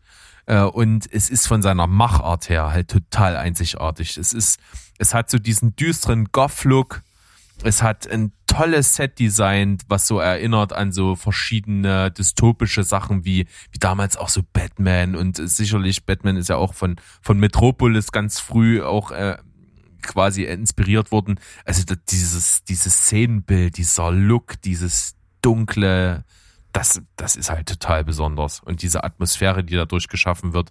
Und man muss sagen, unglaublich schade, dass dieser Hauptdarsteller ges- gestorben ist. Also der hat ein krasses Charisma, muss man einfach so sagen. Ja, Brandon Lee, der Sohn von Bruce Lee und äh, ja, leider zu früh von uns gegangen und durch einen, ja, ich weiß nicht genau, wie man das betiteln soll, Fehler, also ich habe hier eben ge gelesen, ein Funktionsfehler in einer Pistole. Äh, das klingt trotzdem irgendwie in, in diesem Zusammenhang sehr komisch, weil äh, so wie ich das immer verstanden habe, gab es eine Szene, wo er halt ähm, erschossen wurde und natürlich nimmt man äh, keine echten äh, Pistolen äh, äh, bei äh, einer Filmproduktion, aber da war irgendwie in der Waffe äh, eine echte Patrone drin und er wurde dadurch erschossen und ist gestorben und das ist schon ziemlich abgefahren. Ja. Also äh, wirklich eine große, große Tragödie. Aber was die dann daraus gemacht haben und wie die sagt, wie die das halt so bahnbrechend hingekriegt haben, dass trotzdem, dass man das nicht merkt, zu Ende zu drehen, ist wirklich äh, ganz, ganz groß. Vor allen Dingen, die hatten ja nicht das riesenkrasse Budget für den Film und da ist halt wirklich auch viel für, für dieses Replacement halt draufgegangen. Das ist schon echt beeindruckend, dass sie den Film trotzdem gemacht haben. Und wie gesagt, das ist wirklich bahnbrechend gewesen zu der Zeit und äh, du kannst die Art, wie dieser Film rüberkommt, mit dieser Atmosphäre halt kaum mit was anderem vergleichen. Das ist wirklich einzigartig. Mein großer Kritikpunkt ist halt tatsächlich, äh, das ist ein bisschen aus der Zeit gefallen. Das, das waren die 90er. Da war die Art, so einen Film zu machen, halt cool. Heutzutage würde man sagen, und ich sag's auch, es ist so ultra cheesy. Das ist wirklich, äh, also wenn dieser Film so richtig ernst wäre, dann fände ich ihn wahrscheinlich mega geil. Aber der ist halt so unfreiwillig komisch manchmal und aber gar nicht so gemeint, weil der halt so, so völlig over the top teilweise ist und so, äh, der, so, man will irgendwie so markig und cool sein und das war in den 90ern einfach so, aber das ist halt heute, ich sag's mit, mit jugendlichen Worten, der pure Cringe. Das ist wirklich teilweise nicht auszuhalten. Aber ganz ehrlich, das mag ich irgendwie an dem Film. Aber ich habe den auch vor, weiß ich nicht, 20 Jahren oder so das erste Mal gesehen. Da habe ich natürlich auch noch eine etwas andere Beziehung dazu. Und dann ist es auch noch einer der ersten Filme, den ich mit meiner jetzigen Frau damals zusammengeschaut habe. Also natürlich äh, wieder eine Sache seiner Zeit. Absolut. Äh, hätte ich ihn damals gesehen, würde ich ihn wahrscheinlich heute auch noch mehr geben. So reicht's bei mir nur für eine 7 von 10, aber mit der absoluten Empfehlung, jeder, der den nicht gesehen hat, äh, absolut, äh, absolutes Must-See. muss man gesehen haben, ist wirklich ein Meilenstein, ist ein toller Film mit einem tollen Hauptdarsteller äh, und einer einzigartigen Atmosphäre. Schickikowski, du hast noch zwei vor dir, bevor ich wieder einsteigen darf. Okay, dann macht, machen wir weiter mit der Bergshow. Ähm, ich habe noch einen Film, den kann ich relativ kurz abfassen. Und zwar hatte ich den schon als Empfehlung der Woche. Und zwar Wolkenbruchs wunderliche Reise in die Arme einer Schickse, wo es um so einen jungen äh, Juden geht, der in so einer ultraorthodoxen Gemeinde aufwächst und natürlich dann zwangsverheiratet werden soll. Aber äh, ja, streckt seine Fühler außerhalb der, der jüdischen Gemeinde und des jüdischen Glaubens aus nach einer jungen Studentin, in die er sich verliebt. Die ist übrigens äh, die Hauptdarstellerin in Frühstück bei Monsieur Henri. Da habe ich sie mhm. jetzt gleich nochmal wieder gesehen. War ganz witzig. Äh, und äh, ja, da, da reagiert natürlich seine Familie und die Gemeinde nicht so gut drauf. Und es geht so wirklich darum, wie er sich emanzipiert, emanzipiert von diesen Glaubenszwang und wie er das versucht, trotzdem irgendwie aber mit der Religion auch unter einen Hut zu bringen. Das ist ein schöner Coming-of-Age-Film, der einen coolen Humor hat, einen sehr, sehr guten Hauptdarsteller, prinzipiell auch sehr gute, äh, unverbrauchte Hauptfiguren äh, ähm, ähm, und Darsteller. Ist eine Schweizer Produktion. Ähm, der Film Wolkenbruchs wunderliche Reise in die Arme einer Schickse kriegt von mir 7,5 von 10. Hattest du ja damals äh, schon als Tipp rausgehauen. Von daher kannst du auch direkt weitermachen zum nächsten. Jo. Das ist ein Film, den ich dir wirklich, wirklich, wirklich ans Herz lege, weil du wirst ihn lieben. Äh, könnte sogar sein, dass du ihm noch mehr Punkte gibst als ich, ähm, weil es halt voll dein Ding ist. Und zwar Umweg nach Hause heißt der, hat wieder einen komischen deutschen Titel, ähm, handelt von einem, ja, ich sag mal, einen gebrochenen Mann, gespielt von Paul Rudd. Äh, gefällt mir super gut in der Rolle. Ist äh, ein ganz cooler, toller Indie-Film, der ähm, nach, ja, der so in ein Loch gefallen ist in seinem Leben und jetzt sich langsam rauskämpfen will, braucht einen Job und macht so eine Ausbildung zu einem, zu einem Pfleger. Aber so eine, das ist so ein Drei-Wochen-Kurs, den der da macht. Äh, und da geht's um häusliche Pflege und äh, er wird sozusagen Tagesbetreuer für einen Jungen, der in Rollstuhl sitzt und der ist, ich glaube, der ist 17 ähm, ich kannte den Schauspieler auch vorher nicht, der macht das aber auch richtig super. Und natürlich entwickelt sich zwischen denen halt einfach eine Freundschaft. Und das ist ein wirklich geiler Film. Ähm, ein bisschen anders als ziemlich beste Freunde, aber hat durchaus auf jeden Fall Parallelen. Ist ein richtiger Feelgood-Film. Ähm, der Junge hat halt wirklich, äh, ist halt wirklich darauf angewiesen, dass er halt 24-7 betreut wird und seine Mutter hat natürlich entsprechend sehr, sehr viel Angst um ihn. Die ist halt sehr beschäftigt, die ist irgendwie Leiterin von einer Bank, äh, ist also beruflich sehr eingespannt. Deswegen ist es einfach notwendig, dass der einen Pfleger 24 Stunden um sich rum hat. Äh, und ähm, er äußert dann halt irgendwann mal den Wunsch, dass er halt durchs Land fahren möchte und äh, Paul Rudd äh, will ihm das halt ermöglichen und dann machen die halt äh, zusammen so einen Roadtrip und da passieren auch crazy Sachen äh, und der Film ist einfach cool, der ist fürs Herz cool, der ist ähm, viel gutmäßig und der ist auch für die Lachmuskeln echt gut. Der hat super, super, super lustige Szenen. Der hat einfach einen guten Humor, die Chemie ist brillant, die beiden Hauptdarsteller sind super.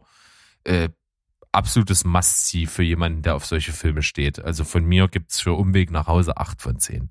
Ja, ich habe äh, gerade das äh, Thumbnail von dem Film äh, gesehen, beziehungsweise äh, von dem Trailer, ja, und habe das direkt wiedererkannt. Ich bin der Meinung, ich habe den Film auf meine Netflix-Watchlist äh, schon gestellt. Das ist auf jeden Fall gut. Also du tust gut daran, ihn dir anzuschauen. Du bist ja auch ein Paul Rudd-Fan einfach und äh, für mich gehört er eindeutig in solche Rollen. Also der spielt ja halt so ein so einen coolen ambivalenten Typen, der zum einen halt ein total großes Herz hat, zum anderen aber auch äh, durchaus ein Arsch sein kann, der sein Leben auch selber mal gerne verfuscht. Das ist, ein, ist eine super coole Mischung und einfach diese Dynamik zwischen den beiden ist mega geil. Ja, das bestärkt mich natürlich in dieser Kombination mit schon auf meiner Watchlist stehen und deiner Kritik dazu, den auch zu schauen. Tu es. Ich mache es. Do it! Und Do it machen, now! Und was du machen kannst, ist auf jeden Fall mir jetzt mal sagen, was du noch so gesehen hast. Ich habe noch eine Doku für den Telestammtisch geschaut. Auch diese ist noch nicht erschienen, weil der Streaming-Start äh, für den 13.05. festgelegt ist. Ähm, der Film heißt Verplant, wie zwei Typen versuchen, mit dem Rad nach Vietnam zu fahren.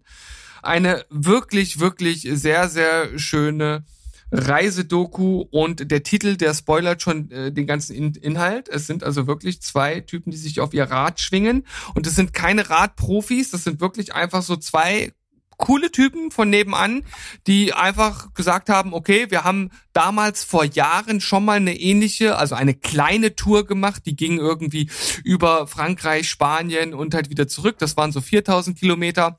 Das ist auch der Einstieg in die Doku. Die zeigen also so alte Bilder von damals und du merkst halt direkt, das sind coole Typen, die äh, sind auch nicht auf den Mund gefallen. Äh, man hat auch das Gefühl, in jedem äh, zweiten Bild sieht man irgendwie ein Bier in der Hand von den beiden äh, Typen.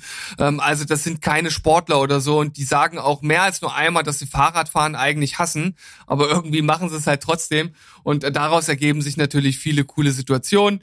Man lernt, wie das äh, ja eigentlich schon so Usus ist bei solchen äh, Dokus, die halt irgendwie Richtung Osten gehen. Immer wieder äh, schön über äh, ja andere Kulturen, äh, das ein oder andere dazu.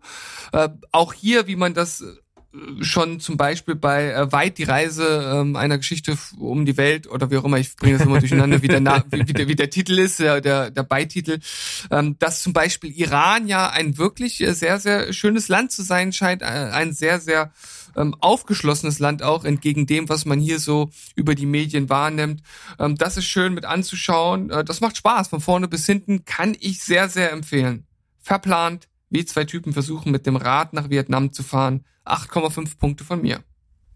Holt mich auf jeden Fall ab und äh, ich bin ähnlich wie du einfach ein Fan von solchen äh, cool gemachten Weltreisefilmen oder zumindest, wo Leute einfach eine riesengroße Reise irgendwie äh, machen und, und versuchen sie sich da so ranzutasten. Also die vorher zwar ein bisschen planen, aber im Grunde genommen nicht wissen, worauf sie sich einlassen. Das macht immer so eine schöne äh, so eine schöne chaotische Stimmung aus, die ich eigentlich immer ganz cool finde. Und wenn dann die Sympathien mit den Leuten halt noch passen, dann wird's halt meistens was Gutes. Ja, und ich finde es hier auch noch gut als äh, letzten abschließenden Satz. Äh, sie wollen dann auch durch China fahren und das stellt sich vor allem in der Provinz, die ganz ähm, westlich liegt von äh, China als sehr schwierig heraus. Das ist diese Provinz, wo auch die Uiguren wohnen, die ja in diesen, ja, wie Art Arbeitslagern gehalten werden und da dürfen die nicht durch. Ähm, und es gibt da immer mal wieder Probleme und das wird auch gezeigt. Und ich finde äh, gut, dass sie das hier auch äh, so, so offenlegen, dass das äh, in China so mit Menschenrechten und Co. in einigen Regionen wirklich äh, schwierig ist. Also das ähm, nimmt auch der, der Stimmung nicht sonderlich viel, äh, viel, viel weg. Die äh, haben ein Gespür dafür, das trotzdem irgendwie so zu zeigen, dass man da auch einen gewissen Unterhaltungswert draus ziehen kann. Sehr schön. Dann würde ich jetzt vorschlagen, du machst noch einen und dann machen wir einen zusammen und dann kommst du nochmal mit einem Abschluss. Wir machen, ich mache jetzt einen, dann machen wir nochmal einen. Ah ja, genau. So machen wir das. Äh, ich habe äh, noch einen äh, Film gesehen, den habe ich letztens schon mit in eine reguläre Folge mit reingenommen als Trailer. Und zwar habe ich mir zusammen mit meiner Frau, die wollte den auch schauen, Schwarzer, äh, Schwarze Adler angeguckt. Ah, guck an. Die äh, Rassismus-Doku im Bereich des Fußballs. Aber man muss auch ganz deutlich sagen, auch wenn der Fußball hier natürlich immer mal wieder eine große Rolle spielt, ist es generell ein wirklich interessantes Bild, das über den Rassismus in Deutschland hier gezeichnet wird. Natürlich nicht allumfassend, weil es jetzt diesen Fokus eher auf der, den Fußball legt. Aber gerade wenn dort so Ausschnitte aus den 50er, 60er, 70er, teilweise 80er Jahren noch gezeigt wird. Entweder sind das Werbespots von damals, also da da, da, da schlägt man sich die Hand vors Gesicht, was da damals gezeigt wurde. 50er, 60er Jahre kann man das noch nachvollziehen. Aber wenn dann äh, tatsächlich so aus den 80er Jahren da was aus dem äh, Sportstudio gezeigt wird, wo da Moderatoren, Moderatoren Dinge raushauen, wo du dich echt fragst, alter Schwede, das ist echt krass, ja. Ähm, das ist wirklich äh, interessant zu sehen ähm, und es wird halt im Grunde genommen von damals, also von dem ersten Dunkelhäutigen in der deutschen Nationalmannschaft bis heute, das so ein bisschen aufgebaut und gezeigt. Äh, ja, was es damals für Probleme gab und dass es viele Probleme auch heute immer noch gibt. Und das ist den meisten tatsächlich nicht, nicht so bewusst, glaube ich. Vor allem diejenigen, die mit Fußball nicht so viel zu tun haben. Ich kannte natürlich die meisten von den früheren oder von den jüngeren ähm, Vorfällen, die es so gab. Äh, die kannte ich natürlich als Fußballfan, aber das jetzt nochmal so aufgearbeitet zu sehen und das wurde auch wirklich gut aufbereitet, das schmerzt manchmal richtig. Ähm, aber es ist ein gut gemachter, ein wichtiger Film, den sich auch nicht Fußballfans anschauen sollten. Mhm. Na, mal sehen. Vielleicht mache ich das mal. Solltest du machen, so wie ich es eben gerade gesagt habe. Okay. es gibt auch eine Szene hier, die ist, die ist, die ist wirklich krass. Da geht's auch mal ganz kurz, ähm, weil hier sind auch ähm, ein paar Frauenfußballerinnen dabei, geht's auch mal kurz darum, wie äh, der Frauenfußball an sich so in den Fokus gerückt ist. Und da gibt's eine Szene aus dem Sportstudio, die ist wirklich krass. Da steht der Moderator zwischen den Nationalspielerinnen und der redet so abschätzig darüber, so, naja, das ist ja jetzt hier alles sowieso eine Phase, genießen Sie das mal. Der Frauenfußball, der wird so schnell wieder weg vom Fenster sein, wie er jetzt auch aufgekommen ist. Also so deutlich und wirklich unverklausuliert haut er das da raus und du guckst dir das an und denkst da so, what the fuck? Also das ist wirklich krass. Ja, das ist unfassbar. Aber das, ja, das sind dann so diese Realsatire-Momente. Ja, aber damals war es halt wirklich so gang und gäbe. So wurde darüber gedacht und man denkt sich heute so, krass, so lange ist das noch gar nicht her. Gerade mit dem Frauenfußball, ne? Das war in den, weiß gar nicht, 80ern oder so, dieser Ausschnitt. Ja. Das ist, aber leider muss man ja wirklich sagen, im, im großen, in der großen Wahrnehmung ist ja auch wirklich Frauenfußball so erst in den letzten also ich würde von mir aus sagen, so in den letzten zwei, drei Jahren so wirklich so mal langsam in ein Bewusstsein gerückt. Ist es nicht mal so richtig bis jetzt aus meiner Sicht. Ja, also gerade wenn man nicht Fußballfan ist, kann ich das auf jeden Fall nachvollziehen. Es gab ja vor, ich weiß gar nicht, wann das war, vier, fünf Jahren gab es die WM ja hier in Deutschland. Ich glaube, das war äh, ein großer äh, An Anstoß, wobei wir da halt nicht gut abgeschnitten haben. Uh, um, ja, davor gab es halt natürlich auch schon, da, da war ja Deutschland eine Macht.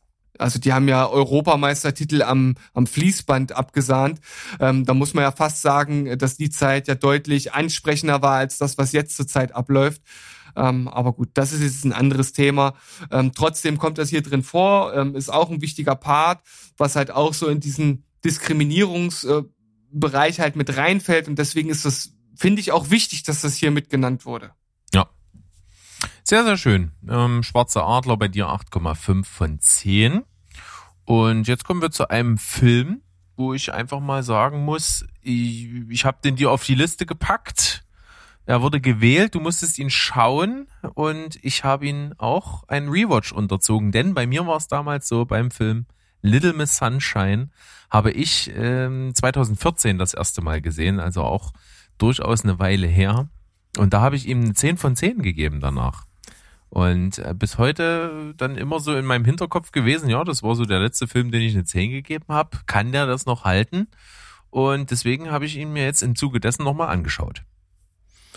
Ja, und ich habe es ja schon äh, angeteasert äh, in meiner Empfehlung der Woche von vorangegangener Folge und muss halt sagen, der hat mich von vorne bis hinten komplett unterhalten. Ich finde die Schauspieler äh, mega. Ich wusste gar nicht, dass Steve Carell damit spielt. Hatte ich auch ähm, nicht mehr im Hinterkopf. Ja, und, und dabei ist er, ist er einer der Besten. ja, und äh, wäre der Film jetzt gedreht worden irgendwann, wäre seine Rolle viel größer gewesen. Und Wahrscheinlich. Er ist, der ist ja. halt schon in der Rolle und er hat wirklich leider, leider wenig Screentime. Aber er ist großartig. Er ist wirklich großartig, weil vor allen Dingen er halt auch nicht der, der Blödel-Kasper ist, sondern nee. hat er wirklich eine, eine, eine, eine wichtige Rolle einfach eine, und eine nicht mal so unernst angelegte. Ja, ne, er, er wollte sich halt das äh, Leben nehmen und hat das nicht geschafft und wird am Anfang aus dem Krankenhaus abgeholt von seiner Schwester und äh, letzten Endes geht's ja um äh, ja diese große Familie mit jetzt hier äh, der Bruder an Bord, dann gibt's den den äh, Großvater äh, noch dazu äh, von der kleinen Little Miss Sunshine, ähm, wo ich halt immer dachte, dass äh, sie eigentlich damit äh, betitelt werden soll und letzten Endes kann man das auch so deuten, aber es geht ja um diesen Wettbewerb Little Miss Sunshine, wo die halt hinfahren. Ähm, die machen sich also als Familie, die alle so ihre ihr eigenes Päckchen zu tragen haben auf den Weg zu diesem äh, Schönheitswettbewerb und ähm, es ist halt so herrlich skurril, weil sie ist halt eigentlich überhaupt gar nicht für so einen Wettbewerb gemacht und als sie da halt auch ankommt, da merkt man direkt, dass sie sich da eigentlich recht unwohl fühlt und überhaupt zwischen diesen ganzen äh, Drama und Schönheitsqueens äh, eigentlich überhaupt gar nicht reinpasst. Und ich muss wirklich sagen, die Abschlussszene dieses Films ist wirklich sowas von göttlich. Also da mussten wir herzhaft lachen. Also selten sowas äh, herzerwärmendes gesehen. Äh, vor allem, wenn man halt noch weiß, was diese Familie bei diesem Roadtrip durchgemacht hat. Es gibt auch die ein oder andere Szene, die ist schon so absurd, dass man sagen muss, na ja, okay, das ist vielleicht ein bisschen zu viel des Guten, aber insgesamt habe ich den direkt als einen Lieblingsfilm äh, deklariert, auch wenn er den ein oder anderen Mangel hat, so im Sinne von, ja, es ist halt ein bisschen zu viel, aber der also ich, ich mag so eine Filme, weil er ist auf der einen Seite ernst, er hat halt wichtige Themen, die er drin hat, also dieser ganze Schönheitswahn für diese äh, kleinen Misswahlen, dann halt äh, diese Selbstmord-Thematik, viele Probleme innerhalb der Familie äh, und das dann halt aber trotzdem so unterhaltsam zu verpacken, das muss man erstmal hinbekommen und das schafft der Film und deshalb eine 9 von 10 von mir. Ja, bei mir eine 8,5 ist wirklich ein ganz, ganz fantastischer Film. Und ich meine zu wissen, warum der damals von mir so 10 von 10 bekommen hat. Weil wenn du den das erste Mal siehst, dann lässt du dich ziemlich treiben und man muss einfach sagen, die, die, das zweite Drittel, ab dem zweiten Drittel schon, aber das äh, letzte Drittel ist fantastisch. Das letzte Drittel vom Film ist wirklich super, super gut. Eine äh, große, geniale, emotionale, lustige Szene nach der anderen. Und deswegen wickelt der Film dich so mit seiner Lauflänge immer weiter ein und du gehst halt einfach mit so einem super positiven Gefühl raus. Und wenn du den, wie ich jetzt das zweite Mal halt guckst, dann merkst du, okay, am Anfang geht er relativ gemächlich los. Da sind auch noch nicht die großen Szenen da, nicht die großen Lacher da. Und ähm, da, da holpert's halt ein bisschen, aber das merkst du beim ersten Mal sehen nicht, weil du, weil du einfach hinten raus absolut begeistert bist. Und deswegen ist dieser Film großartig, immer noch sehenswert, obwohl er schon von, äh, glaube 2006 ist. Er hat auch schon gut 15 Jahre alt auf dem Buckel, ist aber fantastisch mit einer jungen Abigail Breslin als eben diese Anwärterin auf die Little Miss Sunshine. Sehr untypisch und äh, viele andere tolle Schauspieler, wie gesagt, auch Tony Collette und Steve Carell und Paul Dano in Rollen vorhanden. Also großer, großer Spaß. Cooler Film. Paul, Paul Dano ist hier auch wirklich äh, klasse in seinem Charakter oder der Charakter, der für ihn geschrieben wurde halt so ein verzweifelter Teenager, der durch Nietzsche ein äh, ein, ein, ein Schweigegelübde ähm, abgelegt Schweigegelübde hat. abgelegt hat, ja. Also äh, das ist auch erstmal eine Idee, auf die man kommen muss. Und dann halt ähm, noch so optisch so ein Emo-Typ. Das ist halt ja. mega witzig. Ja. Und äh, dass das Ganze natürlich nicht bis zum Schluss durchgehalten wird, das kann man sich ja fast schon denken. Das ist jetzt kein großer Spoiler und das ist auch eine wirklich ziemlich coole Szene. Also wie du schon sagtest, hinten raus sehr gute Szenen. Absolut. Little Miss Sunshine, äh, um, unbedingte Empfehlung. Und jetzt bin ich natürlich gespannt, was bei dir das Ganze nochmal hier äh, hinten raus nochmal toppen kann. Oder beziehungsweise zumindest das Niveau hält. Ja, aber du hast doch äh, einen Film übergangen. Hab ich? Bei dir. Oscar für Weichtiere. Ach, guck an. Stimmt. Du hast absolut recht. Oscar für Weichtiere, das habe ich jetzt natürlich gesagt, weil die Dokumentation Mein Lehrer der Krake für die Oscars nominiert worden ist für den besten Dokumentarfilm. Und ich denke auch zu Recht, denn ich habe ihn jetzt auch mal nachgeholt. Du hast ihn ja schon mal besprochen in einer älteren Folge. Mein Lehrer der Krake handelt also von einem äh, Dokumentarfilmer, der so ein bisschen, ja, so eine Mischung aus, aus Burnout und Midlife Crisis, glaube ich, irgendwie hat. Er, lebt am Kap der guten Hoffnung und als Kind ist er gerne schnorcheln gegangen. Also was macht er? Er geht schnorcheln und entdeckt da einen Oktopus und beschließt, den jeden Tag zu besuchen und das Ganze dann filmisch zu dokumentieren und baut zu diesem Tier halt auch eine Beziehung auf. Und das ist wirklich, wirklich, wirklich toll unfassbare Bilder. Also was der in einem Jahr mit diesem Oktopus im Wasser da beim Schnorcheln aufzeichnet und dokumentiert, ist absolut unfassbar. Und ich glaube auch, wenn du 30 Jahre lang äh, Okto, Octopussy, wir hatten das Problem schon mal in der Folge, Oktopusse äh, studierst, siehst du nicht all das, was der in dem Jahr aufgezeichnet hat. Das ist fantastisch, das ist toll, das kann man sich angucken, ist bei Netflix zugänglich, äh, ist groß. Mein Lehrer, der Krage, bei mir 8,5 von 10. Ja, ich habe ihm, glaube ich, eine 9 von 10 gegeben und du sagtest es ja schon, also so eine Aufnahme, die kriegt man, ja, die kriegt man wahrscheinlich äh, nie wieder so in dieser Art und Weise. Also das ist eine Once-in-a-Lifetime-Geschichte gewesen und einfach großartig anzuschauen. Absolut. Jetzt darfst du aber. Jetzt darf ich aber. Ich bin mir ehrlich gesagt gar nicht mehr so sicher, ob ich den schon besprochen habe irgendwann mal. Äh, und zwar ist das die nächste Telestammtisch-Doku. Und zwar handelt es sich um den Film Das Fieber, der Kampf gegen Malaria. Sagt mir gar nichts. Sehr schön. Ja, also der Titel sagt natürlich äh, klipp und klar, worum es geht. Ähm, auch hier ist es so, ähm, jetzt muss ich mal ganz kurz gucken. Der Film kommt am 25.04. raus. Das heißt, wenn diese Folge online geht, müsste er im Streaming schon zur Verfügung stehen. Und ähm, ja, also es geht um Malaria und ähm, wie das Ganze ähm, oder was das Ganze für Auswirkungen in den betroffenen Ländern hat und warum es nicht gelingt, eine Lösung dafür zu finden. Denn das Spannende an Malaria ist ja, dass das eigentlich relativ einfach zu bekämpfen ist. Also wenn jemand von uns jetzt äh, Malaria bekommen äh, würde hier, äh, der geht äh, mehr oder minder in die Apotheke oder vielleicht auch äh, ins Krankenhaus, kriegt dann da ein Medikament und dann ist das Ganze halt behoben. Und dort stirbt halt äh, alle 60 Sekunden ein Kind da dran. Und das ist natürlich dramatisch.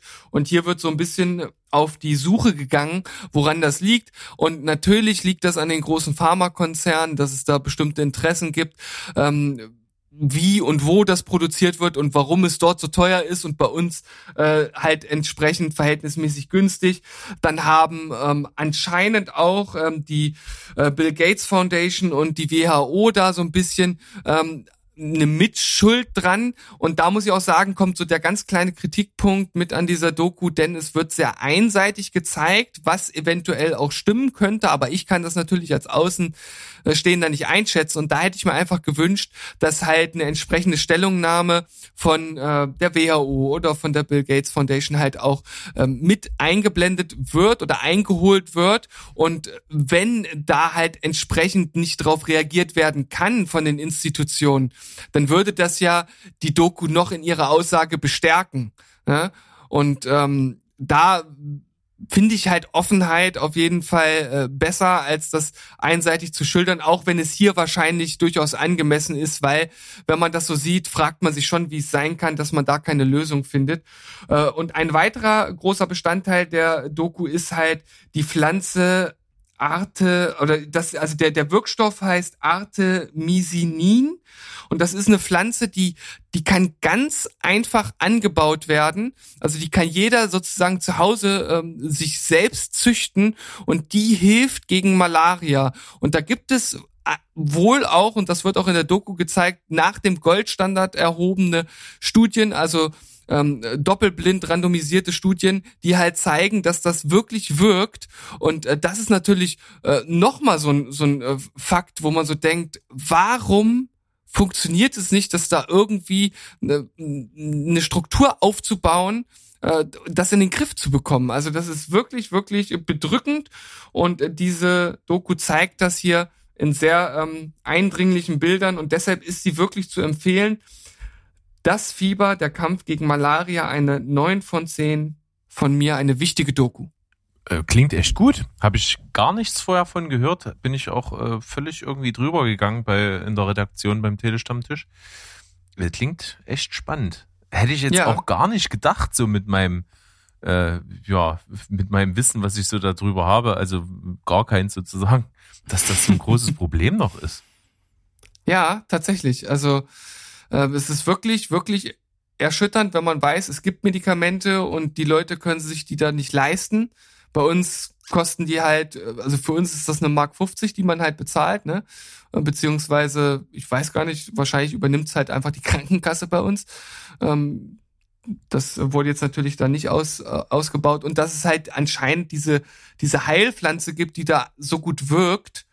Und ähm, das halt, und, und da sind, äh, das kommt ja noch dazu, in dieser Pflanze selbst ist ja nicht nur dieser Wirkstoff drin, sondern auch noch ganz viele andere. Also die hat wohl anscheinend wirklich insgesamt eine sehr gute Wirkung. Und wenn man halt nur diesen einen Wirkstoff rausnimmt und in die Medikamente packt, dann ist das auch nochmal so ein bisschen wie so eine Art Verschwendung. Also da gibt's eigentlich so viel mehr, was man aus der eigentlichen Pflanze ziehen kann, was auch viel günstiger ist. Also total abgefahren. Unfassbar. Dann Äh, bin ich mal gespannt. Wo, wo sagst du, erscheint das?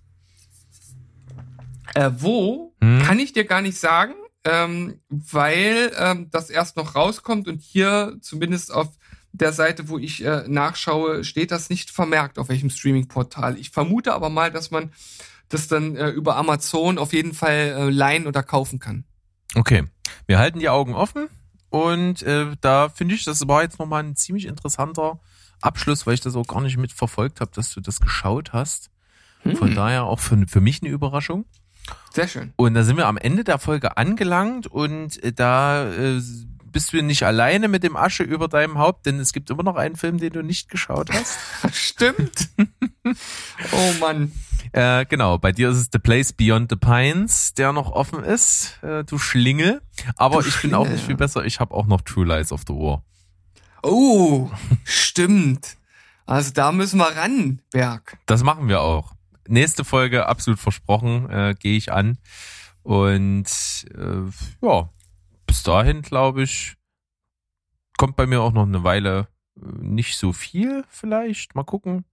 Ich gucke ja trotzdem nebenbei immer mal Filme und wahrscheinlich trotzdem immer noch mehr als du, aber das ist ja manchmal so. Ja, gut, das, das kriegen wir schon irgendwie hin. Wir wissen ja, wir wissen ja, wie wir da rangehen müssen und wir werden auch beim nächsten Mal wieder eine schöne Folge für euch zusammenklöppeln. Ja. Ich war heute auch begeistert von der Folge, die war gut, die war aufschlussreich und von daher äh, sind wir nächstes Mal wieder dabei. Wir, wir hören uns dann am Sonntag, wie gewohnt, zur normalen Folge. Ich habe jetzt schon langsam den Sprachkasper hier, ich weiß nicht warum. Was geht hier nur ab mit mir? Vielleicht einfach, weil du ein spasmatischer Typ bist. Ja, vermute nicht. Aber Du das können wir ja nochmal Das ausdiskutieren. sagst du jetzt so einfach. Ja, völlig äh, überzeugt. Anscheinsvermutung, würde ich sagen. Hm. Naja. Bevor wir uns hier noch weiter um Kopf und Kragen reden, verabschieden wir uns eigentlich wie immer mit unseren Worten Tschüss, Ciao und Goodbye. Bleibt spoilerfrei. Tschüssikowski. Reingehauen.